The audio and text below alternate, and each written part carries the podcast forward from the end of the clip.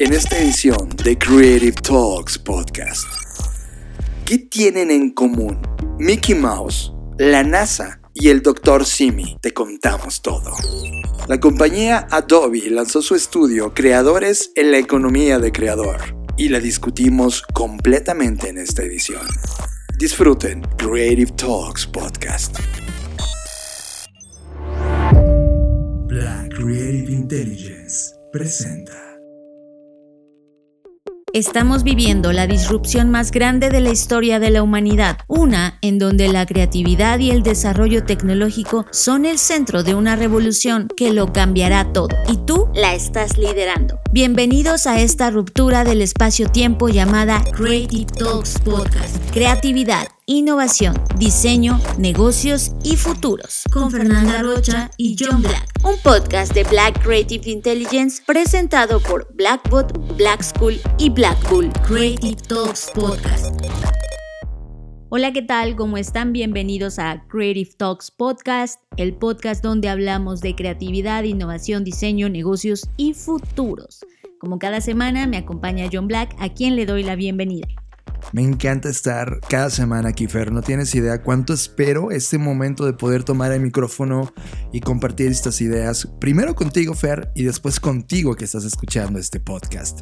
Gracias por estar aquí en este podcast. Nos encanta y acercándonos eh, peligrosamente a la celebración de los 200 episodios de este podcast, Fer. Del cual, por cierto, ya tenemos fecha. Y de una vez lo voy a decir, aunque lo voy a repetir al final. La fecha de la celebración será el 13 de octubre en Ciudad de México. 13 de octubre, Fer. Así será, 13 de octubre. Ya al ratito, cuando terminemos, les voy a contar cómo va a ser el tema del registro, etcétera. Pero mientras tanto, váyanse agendando la fecha 13 de octubre. Pues ya está. Tenemos dos cosas muy importantes en esta edición de Crave Talks Podcast, así que Fer, comenzamos. Vamos a darle. Radar. Activamos el radar de tendencias de Black Creative Intelligence y te traemos la tendencia que más llamó nuestra atención. Radar in Creative Talks Podcast. Fer, desde el 2017 estalló en todo el mundo toda una hegemonía sobre un logotipo en particular que comenzó a aparecer en ropa, en accesorios, en dispositivos, y este logotipo al cual me refiero es el logotipo de la NASA. Para gente como tú y yo, Fer, y, tú que estás escuchando este podcast, evidentemente la cultura de la exploración espacial es algo que sin duda es parte de tu genética, casi puedo estar seguro de eso, y que te emociona cada vez que hay una nueva misión o hay un nuevo proyecto que está buscando elevar los niveles de exploración humana hacia el espacio. Y el logo de la NASA en particular, Fer, y ese es un tema que nunca hemos platicado en esta edición y que ahora sí lo vamos a hacer es un logotipo que cualquier persona, cualquier compañía en el mundo puede utilizarla para poder crear algún producto que tenga ese, ese logotipo. De tal manera que, por ejemplo, compañías como de, ropa, como HM, que, que, no necesariamente estamos de acuerdo con lo que hacen, toman el logo de la NASA y pueden colocarlo en una edición especial de ropa o accesorios que ellos hagan. Cabe aclarar que no nada más es tomar el, logo y ya. La única o el único requisito que la NASA solicita es que tú les des aviso. Y en la página tienen una zona de registro donde tú les vas a decir, oye, NASA, voy a usar tu logo en estas cosas y ellos te dan como el visto bueno y ya está. O sea, básicamente no tienes que pagar derechos, no hay licencias, no hay eh, ningún tipo de regalías que tú debas pagar, solo cumplir con la notificación. Bert Ulrich, que es la persona encargada y prácticamente cuando tú metes tu, documentación, él revisa personalmente cada uno de los proyectos. Él es el que supervisa que el uso de ese logotipo de la NASA en cualquiera de las cosas que lo vayas a utilizar cumpla con los acuerdos de uso de logotipo aprobado. Pero hay un dato que, me dejó muy, muy, muy emocionado con lo que está ocurriendo con este logotipo. Antes de 2017, que creo que es un antes y un después, solo hacían entre 5 y 10 aprobaciones de logotipos a la semana. Pero ahora están ocurriendo un promedio de 225 a la semana. Y de hecho, tan solo el año pasado, eh, en el 2021, hubo 11.000 solicitudes. Es decir, hay un increchendo ni siquiera es un increchendo, ya veo de una manera explosiva los proyectos que están ocurriendo de logotipo, de uso de logotipo, eh, de manera explosiva están ocurriendo en todo el mundo, lo cual significa una cosa, Fer.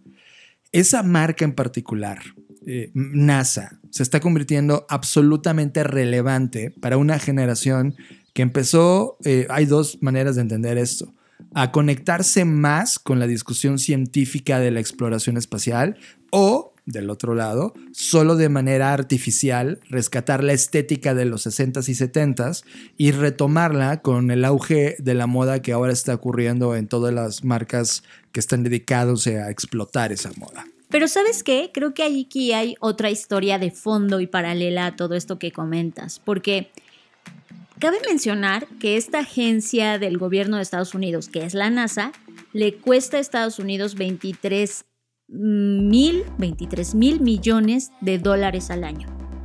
Y pues ante eso, se podría pensar que si la NASA cobrara parte de las regalías, pues podría recuperar un poco de ese dinero que le cuesta, ¿no? Y al menos no ser rentable, pero tampoco representar un costo para el país.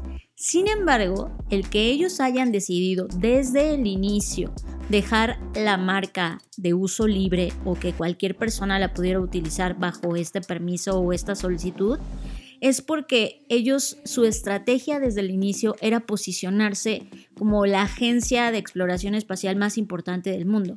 Dada la hegemonía que Estados Unidos siempre ha perseguido, pues esto era parte de esa estrategia. Hoy si te ponemos en una imagen diferentes logos de agencias espaciales, estoy segura que no seríamos capaces de reconocer ninguna más que el de la NASA.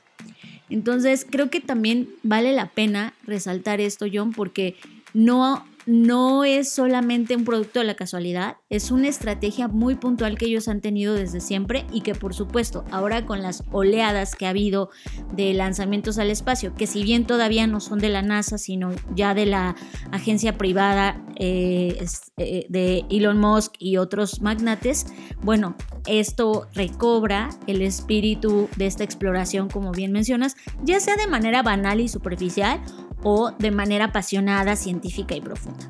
Pero exacto, este intro es justo para discutir ese ferro. Es, es como una marca en, el brand o en los libros que ocurre hoy en, temas de diseño de marcas es, no, no, todo tiene que ser registrado y cualquier uso de la marca es un uso exclusivo de los creadores y nada más. Y este ejemplo es un ejemplo de lo que significa cuando te conviertes culturalmente en algo absolutamente relevante. Un tema solo legal es que la NASA, eh, dado que es una agencia gubernamental, gran parte de sus activos, incluidos fotos, logotipos o los diseños tecnológicos, son de dominio público. Por esa razón, y, y dada esa característica de registro de la licencia, es gratuita. No pueden ellos o, decidieron no cobrar. Y ahora lo que está ocurriendo con un proyecto que, prácticamente ocurre en los 60s y que fue apenas eh, en 1959 cuando se hizo el primer eh, verdadero logotipo de la NASA y luego fue evolucionando con el tiempo, inclusive se han rescatado esos logotipos viejos. Ahora es cuando te das cuenta lo importante que culturalmente se ha vuelto esa, ese concepto de la NASA más allá de una licencia solo económica de explotación del logo. Y eso me parece importante para todos los que estamos ahora diseñando marcas.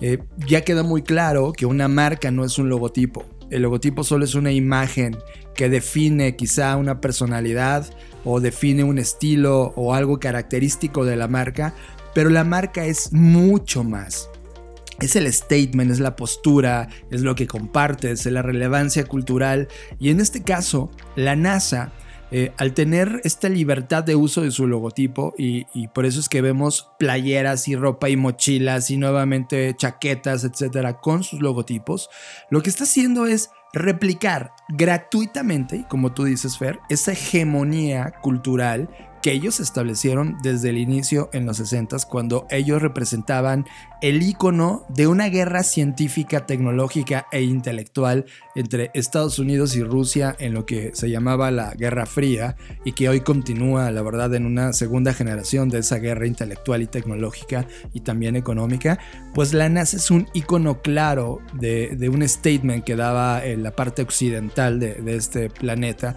para decir, oigan, acá llevamos el liderazgo y ahora en pleno 2021, en esta línea de tiempo, es cuando te das cuenta lo importante que se convierten el rescate de estos íconos del pasado que representaban ese liderazgo para dar un statement el día de hoy que a ellos no les está costando nada. De todo lo que comentas, lo que rescato son dos puntos. El primero es que efectivamente las marcas son más que su logotipo, pero también por otro lado lo que rescato es que el logotipo sí hace parte importante de la marca. Que además estéticamente es lindo, o sea, no sé, y eso es una hipótesis, si el logo fuera feo, no sé si la gente lo usaría, ¿no? Eh, digo, ya, ya no lo podemos saber porque el logo ya está, pero creo que hay un balance entre la parte visual, gráfica, la estética, lo que nos parece lindo, versus que la marca esté representando realmente eso. Y a mí, a mí lo que me parece interesante de este caso en particular es que pese a que la NASA no ha hecho nada en los últimos años, y no me refiero a nada de que no trabaje ni nada, sino algo, un hito importante hasta ahorita que va a lanzar su misión Artemis, bueno, pues Aún así, el que haya construido su marca con base en la reputación de lo que eh, crearon en los 60 le ha alcanzado lo suficiente como para seguir vigente, ¿sabes?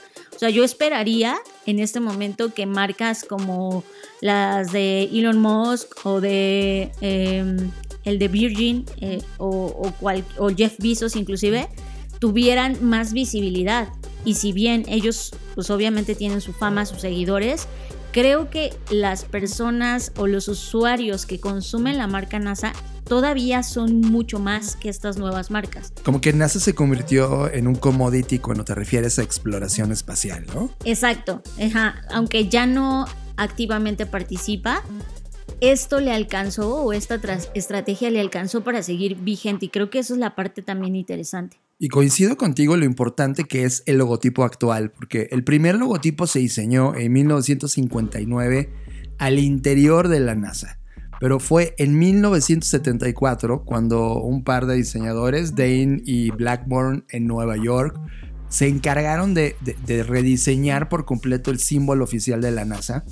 Y, fue hasta el 2015, Fer, cuando esta eh, compañía llamada Pentagram de, Nueva York también, que es prácticamente un colectivo de grandes diseñadores del mundo que se asocian a esta compañía para compartir conocimiento y proyectos. Pues desde Pentagram, eh, Jesse Reed y Hamish Smith agarraron el logotipo, reeditaron, reeditaron el, manual de la identidad corporativa que se hizo en ese 1974-75, eh, que, creado por Blackburn y Dane, y lo que hicieron fue crear un libro de tapa dura y además todo un documento descargable que le permitiera dar un como revival al logotipo para quien lo quisiera usar. Y eso que se creó en el 2015, pues evidentemente explota en el 2017, cuando algunas marcas de moda deciden jugar y retomar el logotipo hasta llegar hoy ya a niveles ridículos de cuántas personas y cuántas compañías están utilizando el logo de, la NASA para relanzar cosas desde chaquetas, tenis, etc. Lo cual es interesante. Yo creo que este, este logotipo en particular nos enseña una cosa.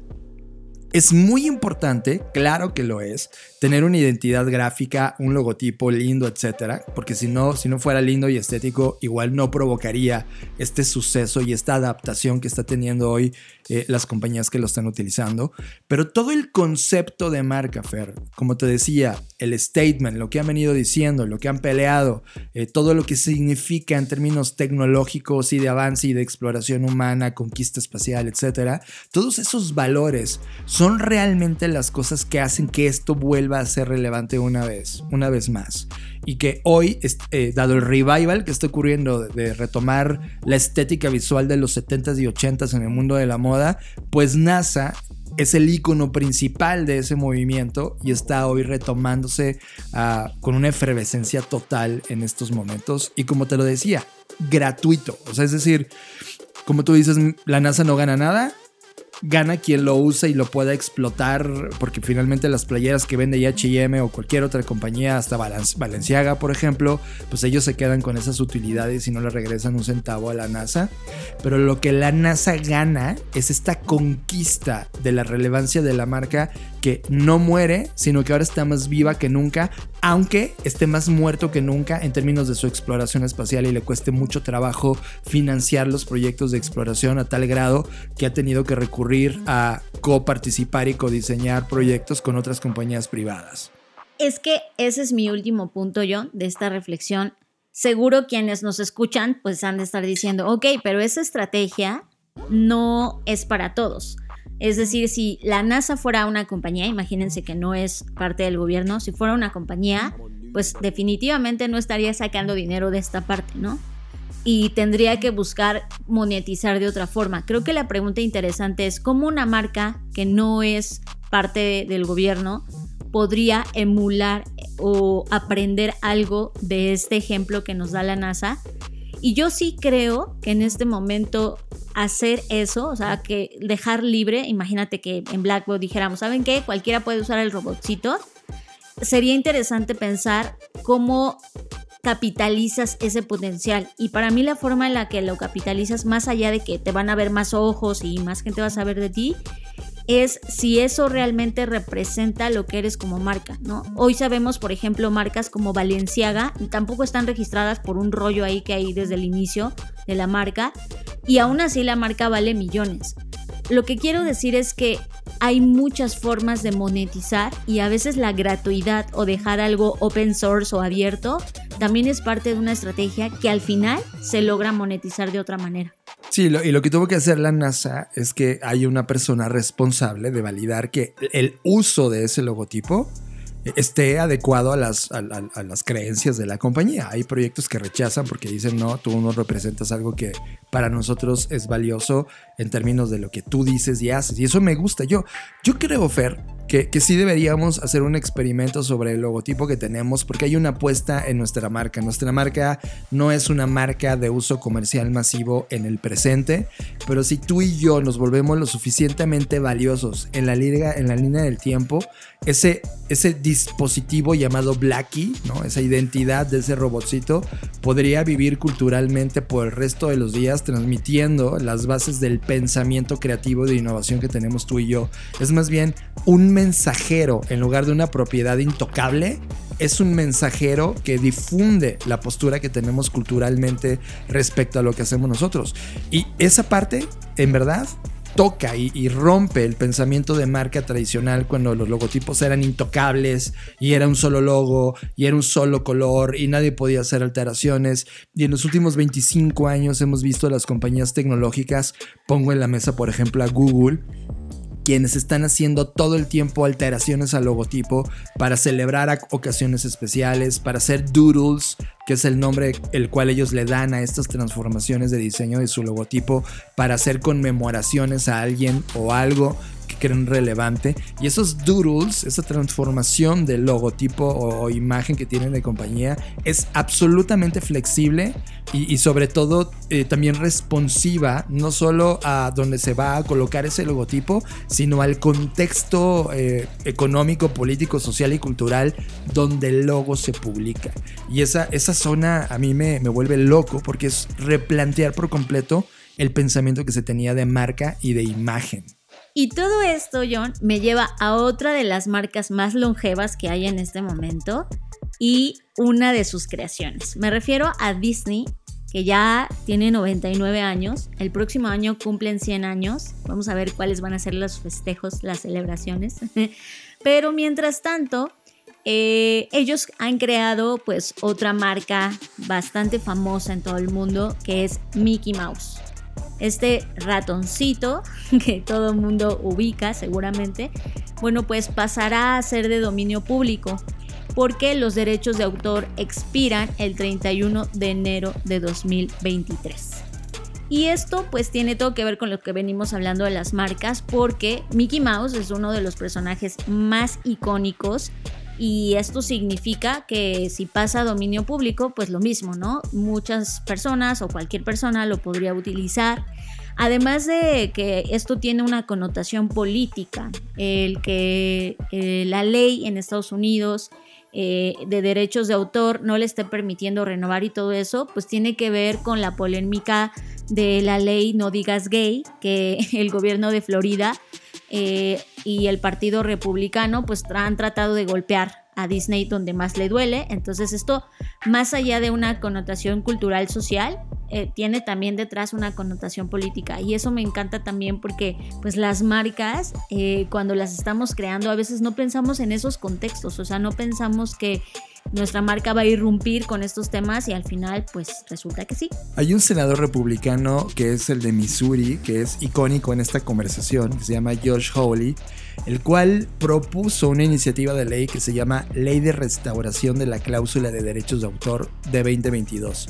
Y esta ley en particular, y por eso pone en aprietos a Disney, limita a solo 56 años la duración de los derechos de autor que otorga el Congreso de las corporaciones. Eso significa, Fer, que una de las versiones, no, no el Mickey que conocemos el día de hoy, sino hay una versión del, Mickey que es el Steam Boy, el que está como manejando el, el botecito, el que va... el botecito, ajá, el que, tiene vas, como... Vas como Silvano. Ese, el Steam Boy Willy, esa versión que fue como el primer Mickey registrado, pues va a pasar a dominio público el primer segundo del primero de enero del 2024. No, del 31 de enero, porque es cuando expira. termina el 31 de diciembre de 2023 y el primero de enero de 2024 ya es de dominio público. Ah, ok, ok. Y entonces cualquier persona puede utilizar esa versión de Mickey que aparece en este corto de 1928, podría utilizarlo, así como utilizamos el logotipo de, la NASA, en cualquiera de las ideas que se te ocurra.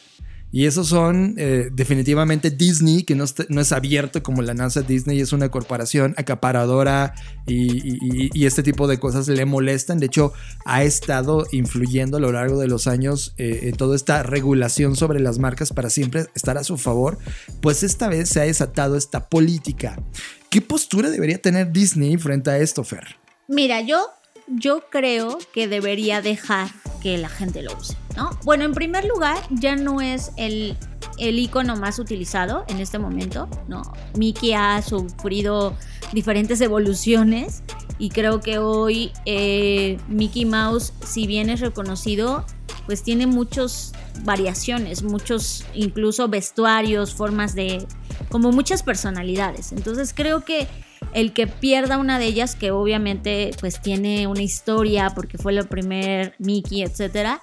Yo si fuera Disney lo dejaría como de, pues vamos, úsenlo hasta, no sé, como que lo expondría a nuevas intervenciones. ¿Cómo es ese Mickey ahorita, no? ¿Cómo es ese Mickey desde la visión de la comunidad latina? ¿Cómo es ese Mickey desde la visión de artistas mujeres? No sé, o sea, yo lo incluso lo usaría como ok, ya es de dominio público, vamos a jugar con este Mickey. Si yo en lugar de estar obsesionado por extender la ley o inclusive volver a registrar el mismo Mickey para que ya nadie lo tenga, yo sería lo mismo que tú. Por eso hablamos de la NASA este, al inicio de esto. Es como, déjenlo, dejen que culturalmente llegue a las masas y que las masas se encarguen de, dado el valor que tiene ese Mickey, usarlo y amplificar la conversación.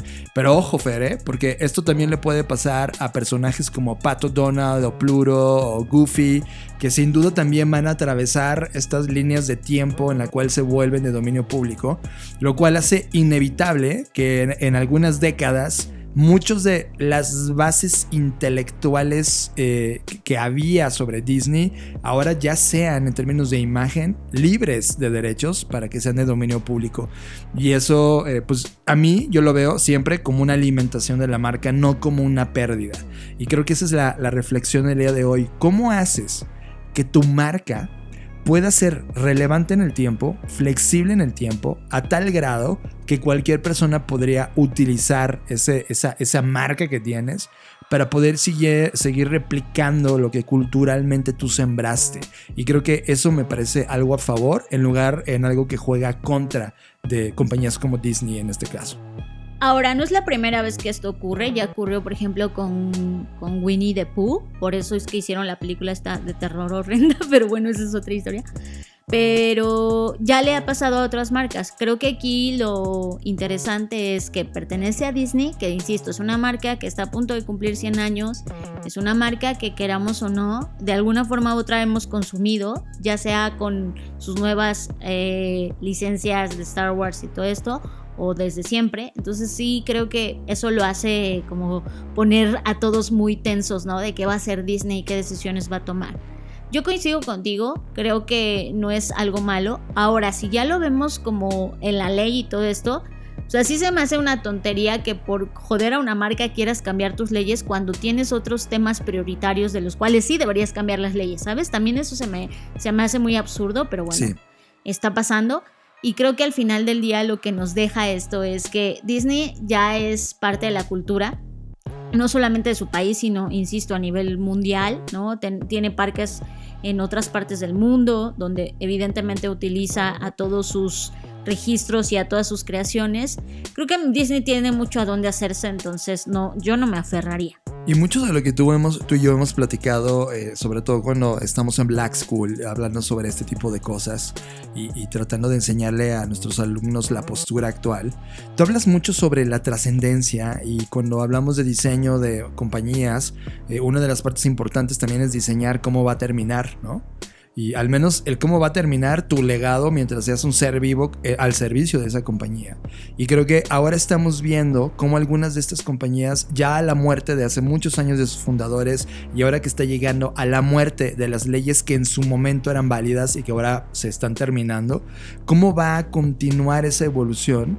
Que, que, ahora mismo nos está dando lecciones, Fer. Es como una compañía con este nivel de trascendencia en la línea del tiempo cómo va a ser esta segunda eh, generación de la compañía con nuevos valores, con nuevas leyes, etcétera, y lo que habías creado muy al inicio, estos ladrillos fundacionales, ahora en qué se van a convertir. Yo estoy a favor de que se conviertan en propiedad cultural global y que cualquiera lo pueda utilizar o no, dada el valor que aportaron en su línea de tiempo. Sí, yo creo que al final dos cosas importantes es que bueno estarte preocupando por esto, ¿no? O sea, creo que son happy problems en el sentido que, te estás preocupando porque tu marca ya duró tanto que ahora estás en estos aprietos, ¿no? Creo que eso es un gran problema, pero un buen problema. Y en segundo lugar, que es algo que voy a hablar en mi conferencia en Chile la próxima semana, es cuando tú eres un startup y estás creando tu marca, muy pocas veces te haces estas preguntas, como de, a ver, en 100 años, ¿dónde va a estar? Y para la gente a veces hasta es, o sea, cuando yo les pregunto eso, hasta se ríen, ¿no? Como esta risa entre incrédula y de nervios. Ridícula, ¿no? sí, exacto. Pero creo que el punto es, si no nos hacemos esas preguntas desde ahora, en primer lugar, entonces, ¿para qué estamos creando una compañía si no pensamos que va a estar en 100 años?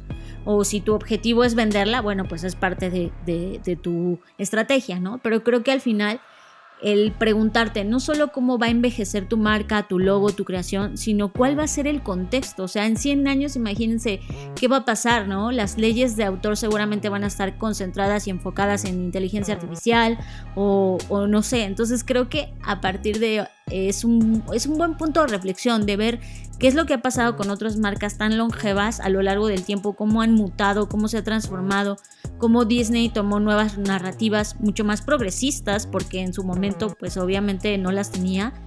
Eh, y eso me parece interesante. En términos de perspectiva, mirar a Disney como un ejemplo de una marca que tiene casi 100 años y ver o imaginar cómo serán nuestras marcas en ese lapso de tiempo me parece un ejercicio muy interesante. Sí, porque en 100 años Thor y todo lo, que están comprando hoy de Marvel va También a ser le va a pasar lo mismo. Exacto, ¿no? Entonces, ese hacia dónde se está moviendo, cómo va a terminar es fascinante. Y eso me lleva a algo que no es tan grande como Disney Fair, pero nos ha traído mucha felicidad en las últimas tres semanas, que es el fenómeno Dr. Simi.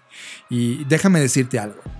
Doctor Simi, sobre todo para las personas que no viven en México y este podcast se escucha en muchos lados de América Latina, imagínense unas farmacias que tienen costos bajos porque las medicinas que se venden ahí son todas similares, es decir, todas las patentes, todo lo que venden ya caducó y se hizo como ya de dominio comercial y por lo tanto eh, ese costo baja en un 70-80% comercialmente hablando. Sí, son genéricos. Genéricos. Y entonces, y también abrieron un consultorio donde doctores que también tienen, cobran muy barato su hora, eh, personas pueden ir a revisarse en términos generales para ver si tienes un catarro o si él te dice, ¿sabes qué? Necesitas irte al hospital, ¿no? Y ahora también ya tienen la parte de laboratorios, o sea, ha ido creciendo. Y es una, una marca que ha sido accesible en términos de costos para el gran común de la economía local en México, que en este caso caso está llena del 40% de personas que apenas y, sobreviven el día a día con menos de un dólar. Eso es importante señalarlo, porque a lo largo de este tiempo, que ha sido una curva de maduración de casi dos décadas desde que este proyecto funciona comercialmente en la calle, su icono más importante ha sido el doctor Simi, que es, imagínense un doctor gordito, gordito, gordito, lo cual debería estar flaco porque es un doctor, pero es gordito, gordito, gordito, que lo que hacen es que en cada una... Y como viejito, ¿no? Viejito, con un, con un viejotito que habla así. De hecho, yo creo que es el creador de Doctor Simi. O sea, se parece un montón a ese güey. A imagen y semejanza del fundador.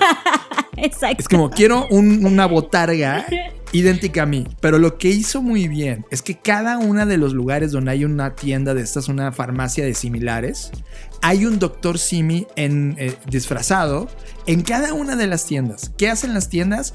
Pues se la pasa bailando todo el día, ¿no? Eso es, como su función.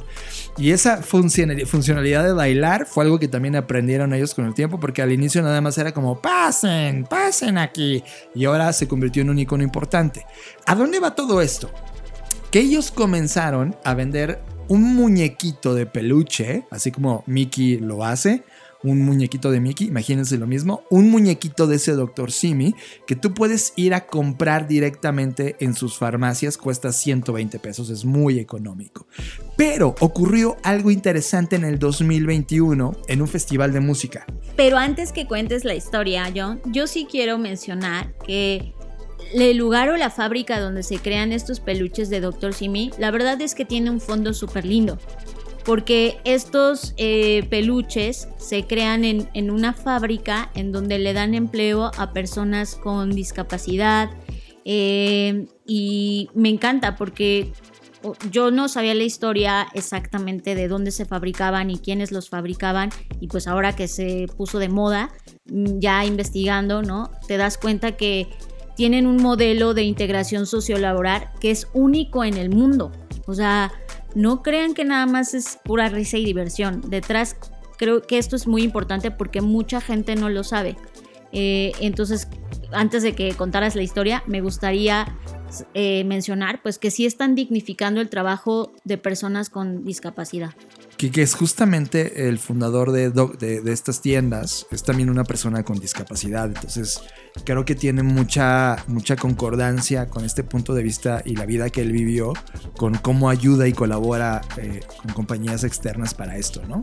Y ahora sí, vamos con la historia. Que yo te voy a dar un intro que seguro ni tú te sabías, Jonathan. Venga. Hay, y quienes están en TikTok o en Instagram seguro conocen a Sailor Fog, que es alguien eh, que seguramente John ni conoce, pero ustedes saben de qué estoy hablando. Bueno, Sailor Fog un día en su Instagram estaba ahí subiendo sus videos y todo lo que siempre hace.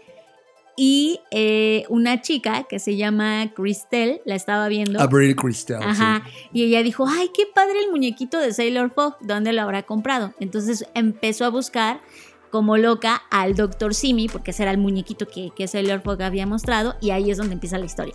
Pues un día Abril Christelle fue al Corona Capital, que es un festival de música, eso fue en el 2021, uno de los festivales más importantes de música aquí en México, que reúne eh, a artistas icónicos de todo el planeta. Y en una de este concierto de 2021, que fue el regreso después de la pandemia, eh, fue a uno de estos Dr. Simis, a las. A, comprarse un gel antibacterial. Sí, porque pues era una de las reglas, ¿no? Eh, toda la claustrofobia. ¡Ay, está aquí! ¡Ahí está el Dr. Simi! Entonces se lo compra. Entonces, ya que se lo lleva, En uno de los conciertos de este, de este festival, se lo avienta a Aurora, que era una de las, de, las bandas o música que estaba en ese momento en el escenario, se lo avienta esto es grabado por las pantallas, ¿no? Y es como, ¡oh! Le dio un Doctor Simi, qué cagado, jajaja. Ja, ja. Pero ahí, Fer, comenzó que cada uno de los conciertos que se daba en México, alguien lleva un Doctor Simi y termina aventándoselo al escenario cuando el concierto se vuelve apoteósico.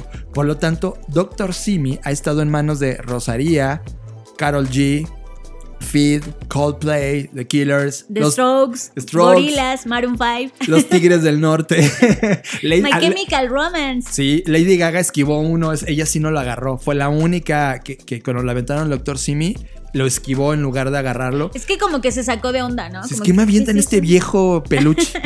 viejo panzón. Viejo panzón en peluche. Pero lo interesante, Fer, es que ahora hay versiones de Dr. Simi que no están en la farmacia, que la gente los, o sea, compra el Dr. Simi y le pone su ropita, por ejemplo. Es como en drag, ¿no? Como que Ándale, hacen un Dr. Simi drag personalizado a el concierto a donde va a estar presente y es como un regalo. Es, antes aventabas flores o aplaudías. Ahora o tus calzones. ya no, ya, no, ahora ya, ya, no. Tiene que ser un Dr. Simi que, que tú le avientas en, como, como un tributo al performance que desempeñaron en el escenario. Y este es otro manejo de marca a tal grado que esa compañía, eh, las farmacias similares, ya comenzaron a hacer en versión botarga tamaño real a las versiones que salen de las personas para andar en la calle, lo cual me parece eh, una conquista de la cultura y del uso de tu marca regresado a tu marca. Y sabes que me encanta a mí, que yo rastreo un montón de cosas en TikTok. Eh, yo sigo la cuenta de farmacias similares en TikTok y me encanta porque ahora ya todo lo que pasa en los conciertos, o sea, llevan a Doctor Simi como si él lo estuviera viviendo y como si el Doctor Simi gigante fuera el que se avienta, ¿sabes?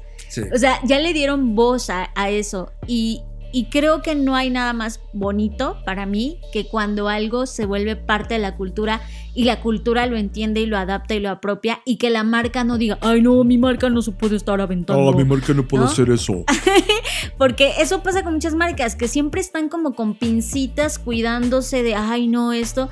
Y que las farmacias similares con su marca Doctor Simi se haya dejado seria y haya dicho, ok, esto es lo que está pasando con los muñequitos, esto es lo que se está haciendo la gente y nunca intentó salir a ni a prohibir, cosa que me ha visto, me ha tocado ver en otras marcas, ¿no? Que en cuanto se sale tantito de sus manuales o de lo que sea, empiezan como a casi que no capturen a esas personas, ¿no? Si no, eh, demanden a esas personas por uso de mi marca de forma incorrecta, ¿no?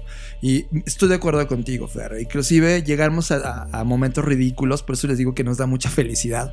Aquí en México iba a tocar Ramstein, seguramente tú los conoces. No, va a tocar en octubre, todavía no. Ah, todavía, ok. Y los fans decían, ay no, por favor, no lo avienten, Doctor Simis, qué vergüenza, porque los... Ay, come on, es Ramstein. es como... O sea, imagínate que lo agarre y lo incendie, así. Ah, es que se van a molestar y ya nunca van a regresar a México. Fuck you, man. O sea, es como culturalmente. Pero me da risa porque además es Ramstein, güey. O sea, no es, como sí, claro. O sea, es como, ay, imagínate un Ramstein así cantando Dujas. Y la avientan uno en el hocico, ¿no?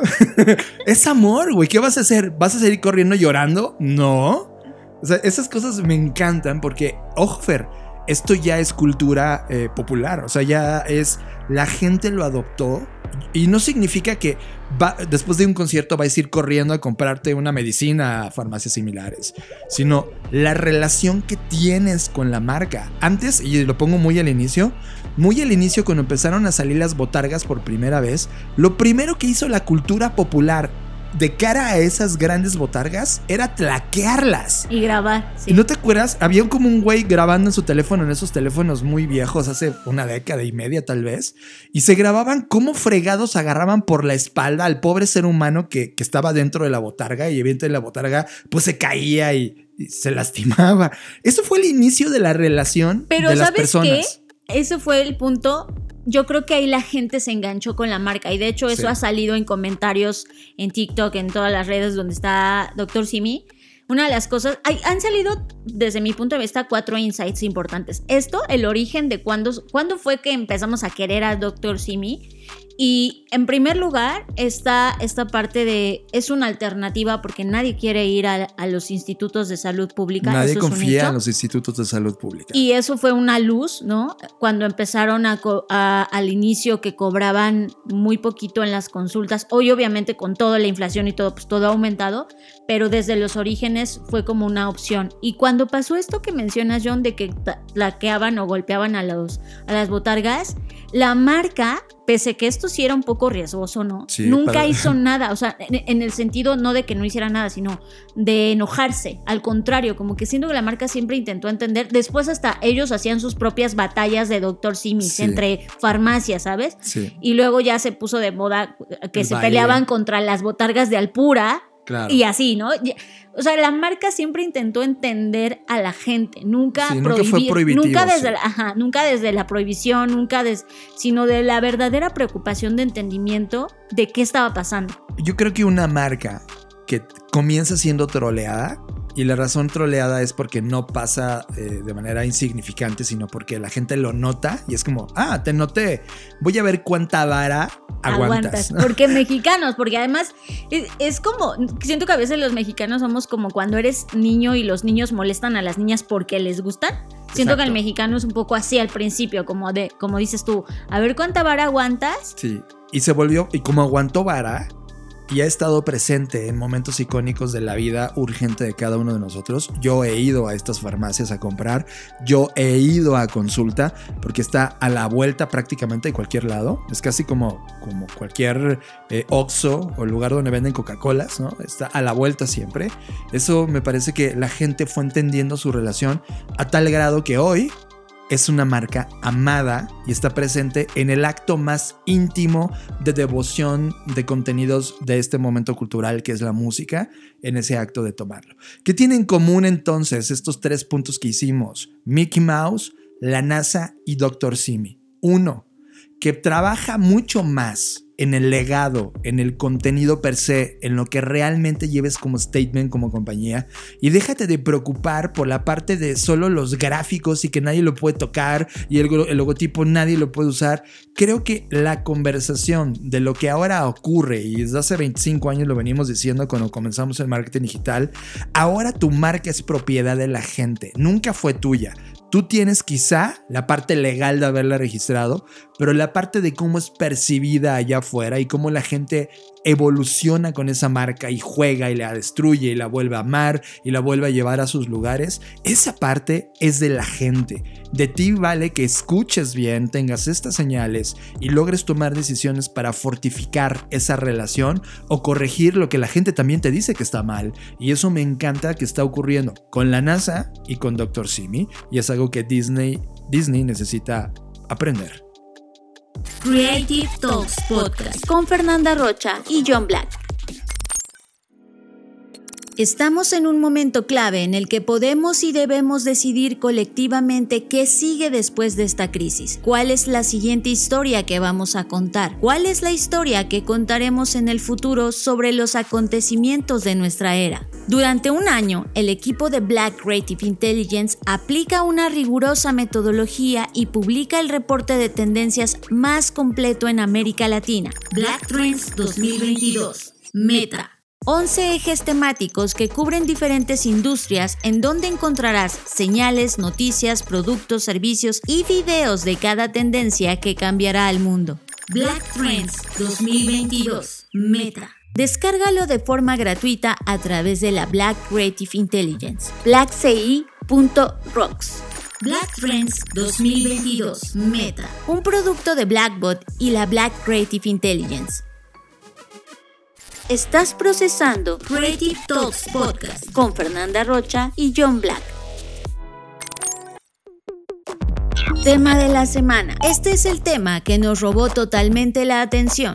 Tema de la semana en Creative Talks Podcast. Y después de haber dedicado más de la mitad de este podcast a esto, ahora queremos llegar al otro lado, que es un tema fundamental que hemos estado analizando, sobre todo ahora que ha tomado forma y, se ha profesionalizado. Que es la economía de creador. Para esto, Adobe lanzó un estudio importante que habla sobre el futuro de la creatividad y un estudio de los creadores en la economía de creador, así se llama este estudio, en donde se puso a tomarle una foto al estado actual de cómo está esta economía de creador. Solo pongo un poco la base metodológica. Eh, dividieron distintas audiencias, audiencias de la generación Z, influencers, creadores con causas sociales, eh, propietarios de negocio. A cada una de esas audiencias le fue asignando un grupo específico de personas, que en este caso fueron 500 eh, personas por cada mercado.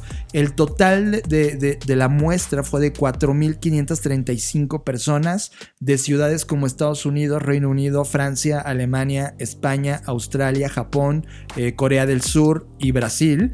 Aunque, por ejemplo, yo creo que faltó un poco más de Latinoamérica por ejemplo, Colombia o México hubiera estado sensacional, pero este estudio nos da datos tremendamente interesantes sobre esta economía de creador que por un lado pareciera estar desgastada por los años de maduración que lleva, que son dos décadas y media, y de lo que se va a convertir y está siendo en este momento, Fer. Excelente, John. Y justo como mencionabas, este reporte lleva por nombre Creators in the Creator Economy y es un estudio global, ya vimos que no tiene tanta representatividad latinoamericana, solo Brasil, pero bueno, creo que sirve porque es un primer esfuerzo, eso sí lo aplaudo, para intentar mapear cómo anda la economía del creador y eso pues se agradece. Eh, ¿qué, ¿Cuáles son los puntos más importantes? Creo que hay muchos que podríamos aquí hacer incluso un programa especial, pero vamos a concentrarnos una de las cosas que me gustó es que el reporte intenta separar, o a raíz de los insights que encontraron, intentaron separar la perspectiva de un creador versus un influencer. Y básicamente lo que el reporte dice es que esta diferencia radica en la intención por la cual alguien crea o se lanza a crear contenido. Y este es un statement que hemos hecho todo el tiempo que hemos analizado sobre este tema, Fer todo el mundo le dice influencers a cualquier persona que tiene audiencia en sus redes sociales o en sus plataformas digitales. Y no es así. Un creador son todos. Eso es algo que Adobe necesita también estudiar a, profundidad. Pero hay audiencias de nicho, porque el nicho son pequeñas personas. O sea, imagínate la audiencia de nicho de las personas que operan con robots a los seres humanos. Una audiencia de no más de 5 mil personas. Por lo tanto, sus contenidos y todo lo que coloquen no va a tener millones de reproducciones. Sin embargo, si te vas a, maquillaje, por ejemplo, el mercado aumenta. O si te vas con una celebridad, que es otro término importante utilizado, solo personas que salen en televisión, se dedican al mundo de los espectáculos y llegan a lo digital y tienen millones de seguidores, lo interesante en la mesa es la reputación y lo que significa el haber confiado en ellos. Por ejemplo, una celebridad de 20 millones de personas, cuando habla de política, nadie le cree. Es como de, ajá, tú hazme reír. Pero una persona de nicho en la política que viene eh, trabajando y quizá no tiene los millones, pero sí quizá tiene miles o algunas decenas de miles de seguidores, cuando esa persona habla sobre temas de política, sabes que esa persona tienes toda la confianza. De tal manera que el mercado de los creadores, que es todo eso que he venido hablando, tiene naturalezas distintas y de influencia distinta. No es lo mismo que te lo diga una celebridad de millones que alguien de nicho que viene estudiando y toda su vida está especializada en eso que te está contando. Y eso es algo que nadie había hecho ese statement y hasta apenas este es el primer estudio de decenas o cientos que hemos analizado a lo largo de estos años que sí tiene muy clara la separación entre influenciadores, celebridades y creadores. Si bien este reporte todavía no como pone las cualidades o características que diferencian a un creador de un influencer, lo que sí pone en la mesa es que sí, efectivamente, todos son creadores, pero solo una parte de esos creadores se convierten en influenciadores. Y incluso pone un dato, los influencers constituyen una pequeña parte de todos los creadores, solo el, el 14% de todos los creadores globales o el 3% de la población en los mercados encuestados. Sin embargo, donde más hay influencers es en mercados como Brasil, Australia, Reino Unido y Estados Unidos. Y se entiende, por un lado, países con mucha población como Brasil y por otro lado países en donde pues esto ha estado creciendo como Australia, Australia, Reino Unido y Estados Unidos.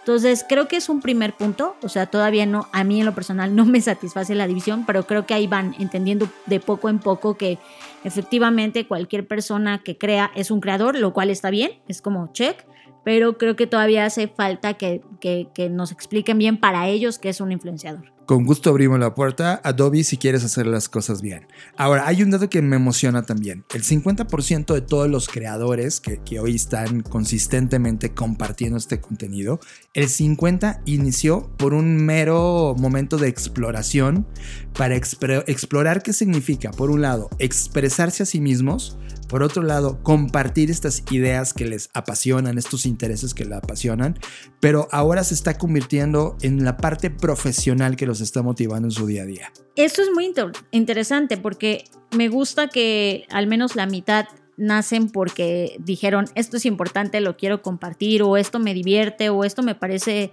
eh, pues relevante para ponerlo en la conversación de internet pero que después ya empiecen como a entender que se profesionalizan y que pueden además generar ingresos, porque ese es otro de los datos.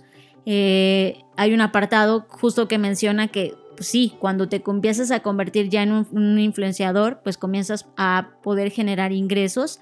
Más de la mitad, el 51% de los influencers se encuentran en el nivel de ingresos más alto o el equivalente de Estados Unidos de generar ingresos familiares de más de 100 eh, mil dólares, valor igualado entre países. Entonces creo que eso es interesante. O sea, si habláramos de esto hace 15 años o hace 20 años, todavía nadie sabía cómo monetizar, ¿no? Si bien YouTube fue uno de los principales eh, lugares en donde podías empezar a ganar dinero por reproducciones, hoy los incomes ya, pues ya son exorbitantes. Y eso también pone en la mesa y me, dejó, me deja muy tranquilo que como te decía, la mitad de todo lo que de la gente que está hoy haciendo contenidos lo hace por un acto de exploración y ahora ese acto de exploración los llevó a un estilo de vida donde ya pueden pagarse su vida. La otra puerta es que uno de cada tres solo lo hace solo para ganar dinero. Y eso es como también importante eh, contrastar. Porque por un lado, uno, todavía no se puede vivir desde el día uno sobre esto. Es decir, necesitas atravesar una curva. Eh, primero donde te encuentras tu voz, donde, donde encuentres tus habilidades, luego comienzas a compartir contenidos reales que atrae a personas, hasta, hasta que te conviertes en alguien. Todavía sigue habiendo una, una discusión al interior de todas las plataformas, Fer, que solamente están tomando decisiones económicas con base en el número de seguidores que tienes. Y eso, eh, y poniendo el ejemplo que tenía, imagínate un científico hablando a un grupo específico, ese científico jamás va a poder crear con las condiciones actuales una economía de esa influencia o creación de contenido, porque siguen basándose en datos como costo por millar, cuando esas cosas son de la publicidad pasada y no le dan valor a qué significa crear para la industria tal que es de nicho o la industria tal que es de masas. Y ese es, este tipo de estudios evidencian justamente hacia dónde están estos web huecos o estos gaps que la industria necesita comprender para darle justicia eh, del valor otorgado a todos los creadores que hacen este tipo de contenido. Ahora, si algo quiero criticarle a este reporte, porque ojo, los reportes que ponemos acá, obviamente destacamos los puntos buenos, pero también los puntos malos, porque Adobe no nos paga un peso por esto. Y aunque nos pagara exactamente igual, lo diríamos, es el tema de, eh, y entiendo por qué, pero creo que se clava tanto en el optimismo que pierde de vista ciertas cosas. Por ejemplo, en la parte de que la creación de contenidos también tiene que ver con la salud mental eh, dice que la mayoría de los creadores que encuentran y disfrutan eh, el compartir contenido eh, llevan una relación muy sana a nivel mental con, sus redes. Es decir, que el publicar más y el hacer cosas les da mucha positividad. Y yo dije, a ver, espérate, ¿no es cierto? Sí, exacto. o sea, tenemos casos extremos de influencers y creadores de contenido que se han suicidado y ya sé, no necesariamente se han suicidado por ser creadores de contenido, pero tenemos muchos casos de gente que ya no supo administrar eh, todo el hate y toda la parte negativa que es estar creando contenido. O el estrés algorítmico. O el estrés algorítmico, etcétera. Creo que ahí peca de optimista. No sé si es tan realista esta parte. O sea, y tampoco conozco cómo extrajeron esta pregunta, si fue preguntas directas, si fue una encuesta, si fue un formulario, lo que haya sido.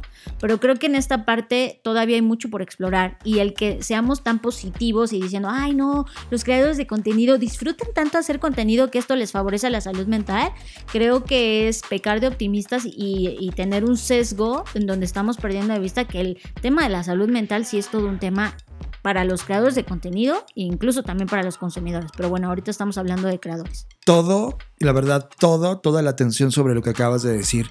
Voy a poner un ejemplo. Imagínate un creador de contenido que dedica ocho horas a una pieza de contenido.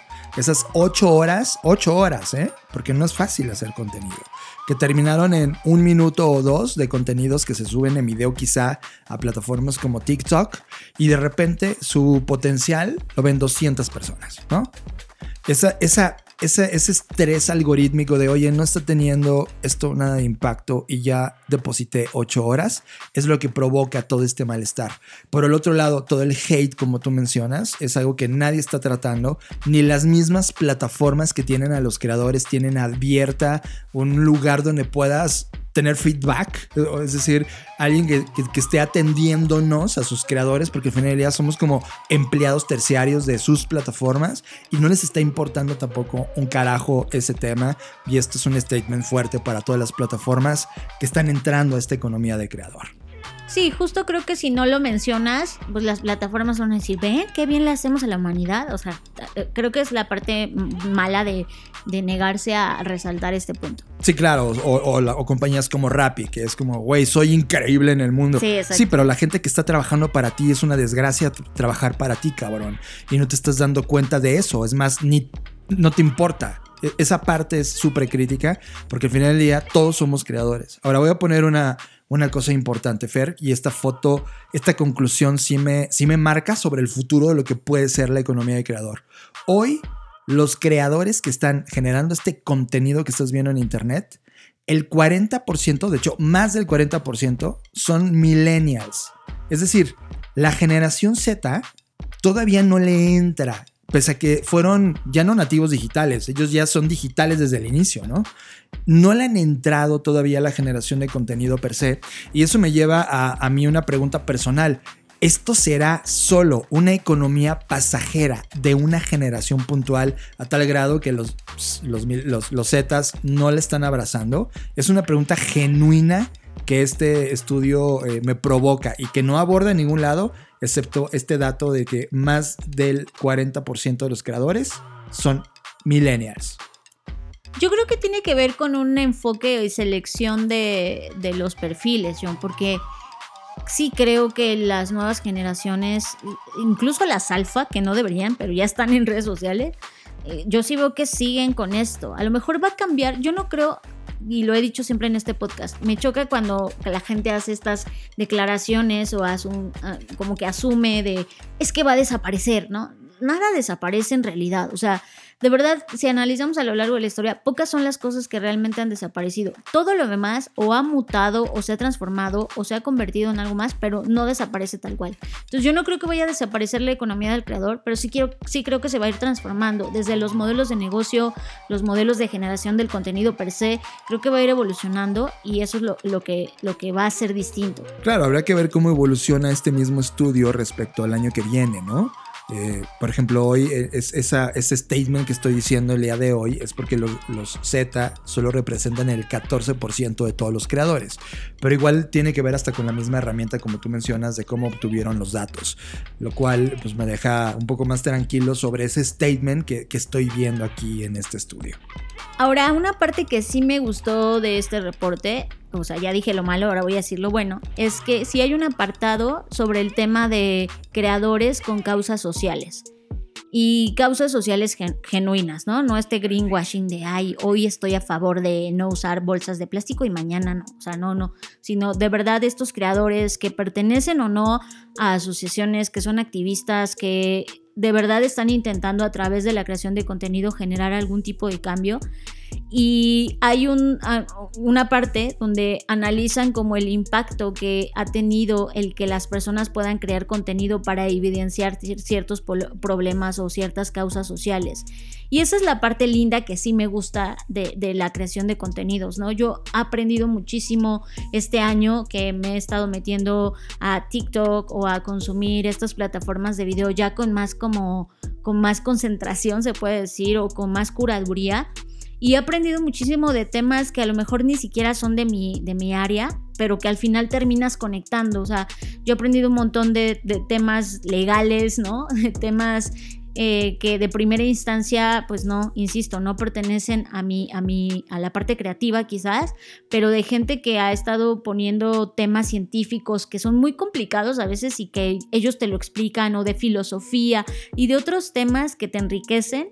Y creo que esta parte de la causa social también he, aprendido muchísimo de los feminismos, de temas que, que son importantes para, para el humano en general y, que de no ser posible a través de estas herramientas, pues esas personas no podrían darse voz y mostrar su opinión y mostrar y evidenciar ciertas situaciones.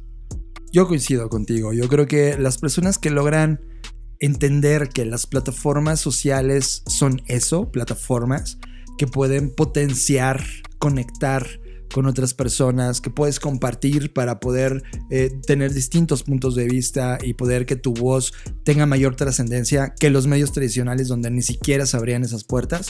Esa fue como la conquista social más importante y hay personas que, que lo hacen con mucho poder. Hay un tema que tiene que, ver con las personas que ya se reconocieron en la economía de creador Fer, que, que es un dato inicial. Dos de cada diez creadores que están en esta economía tienen su propio negocio relacionado a lo que ellos hacen. Dos de cada diez. Los mercados más maduros en tamaño son Estados Unidos y Brasil, lo cual es interesante. Eso significa que eh, pues, eh, estas personas que entraron experimentando se, dieron cuenta que sí había un mercado de personas que era valioso ese contenido y ellos decidieron crear su propia compañía de contenido o medios relacionada al tema que le apasionaba hacer y dos de cada diez ya pudieron crear esa compañía. Si te das cuenta, esto hace 10 años, por ejemplo, no existía. O sea, estas personas que, que vivían de la fama o de los seguidores, pues vivían prácticamente de lo que las marcas le podían pagar en alguna contratación para un patrocinio o algún mensaje que ellos dijeran, pero ahora ya son compañías puestas legales gracias a la influencia que han tenido a través de esta economía de creador dos de cada diez están lográndolo. Y eso me, emociona porque significa que es un dato inicial de lo que podría convertirse en los siguientes años esta economía de creador. Y bueno, así es como a lo largo del reporte hay este tipo de datos. Ah, yo quiero llegar, eh, me voy a saltar alguna de las partes para llegar a como el balance que hay entre hombres y mujeres creando y de acuerdo a su actividad o su industria, ¿vale? Creo que eso es un tema muy importante. Eh, están acá enlistadas temas como filmmaking, está de diseño gráfico, está eh, del tema de creación musical, está de creación de apps, de sitios web o de desarrollo de videojuegos, está también de podcast, está por otro lado de VR o de experiencias de realidad virtual y o aumentada, NFTs, eh, pintura, ilustración y otras artes visuales, está el tema de diseño de ropa y escritura creativa. Evidentemente aquí sí viene el sesgo de la marca que hace el reporte, ¿no? Adobe, si saben, pues es esta marca de software que está enfocada en estos temas. Entiendo que por eso se enfocaron en estas actividades. En ese balance eh, hay, por ejemplo, en la parte de filmmaking, es, hay mucho más hombres, 27% de los creadores son hombres y el resto, eh, el 23% son mujeres. ¿Y por qué no da 100%?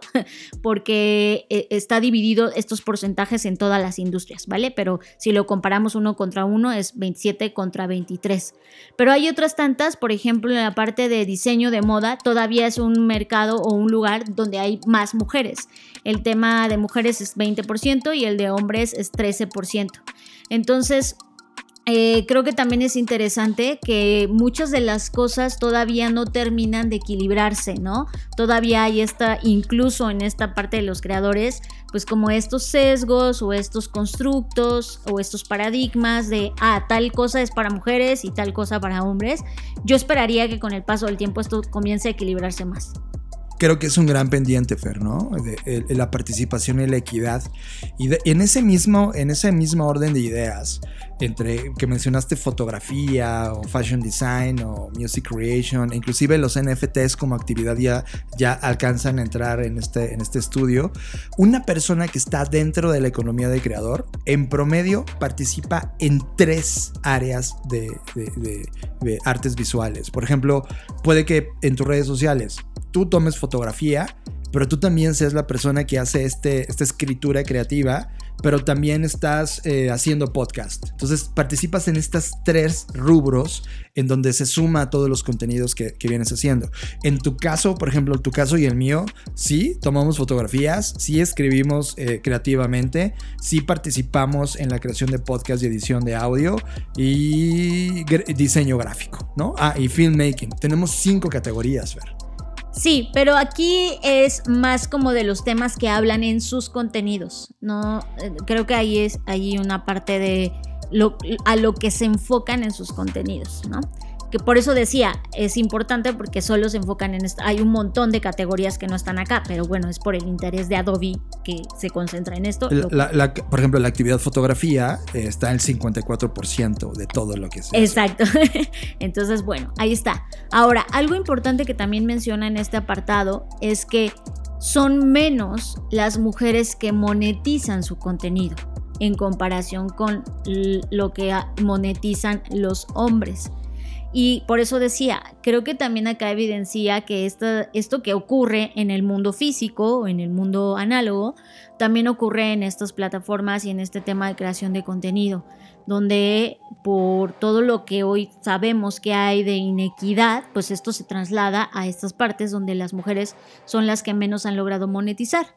Y por otro lado, eh, también me llama la atención que menciona que los creadores de contenido hombres eh, son más ah, grandes que las creadoras de contenido mujeres.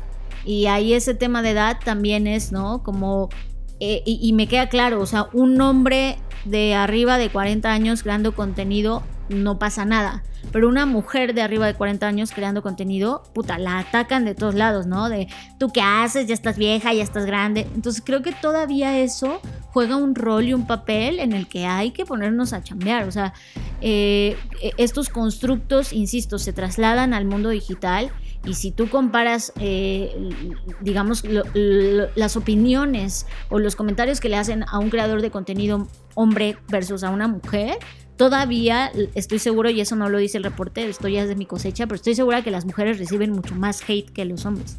Sí, totalmente de acuerdo. Sí, hay este rechazo e inclusive eh, mucho acoso cuando publicas un contenido.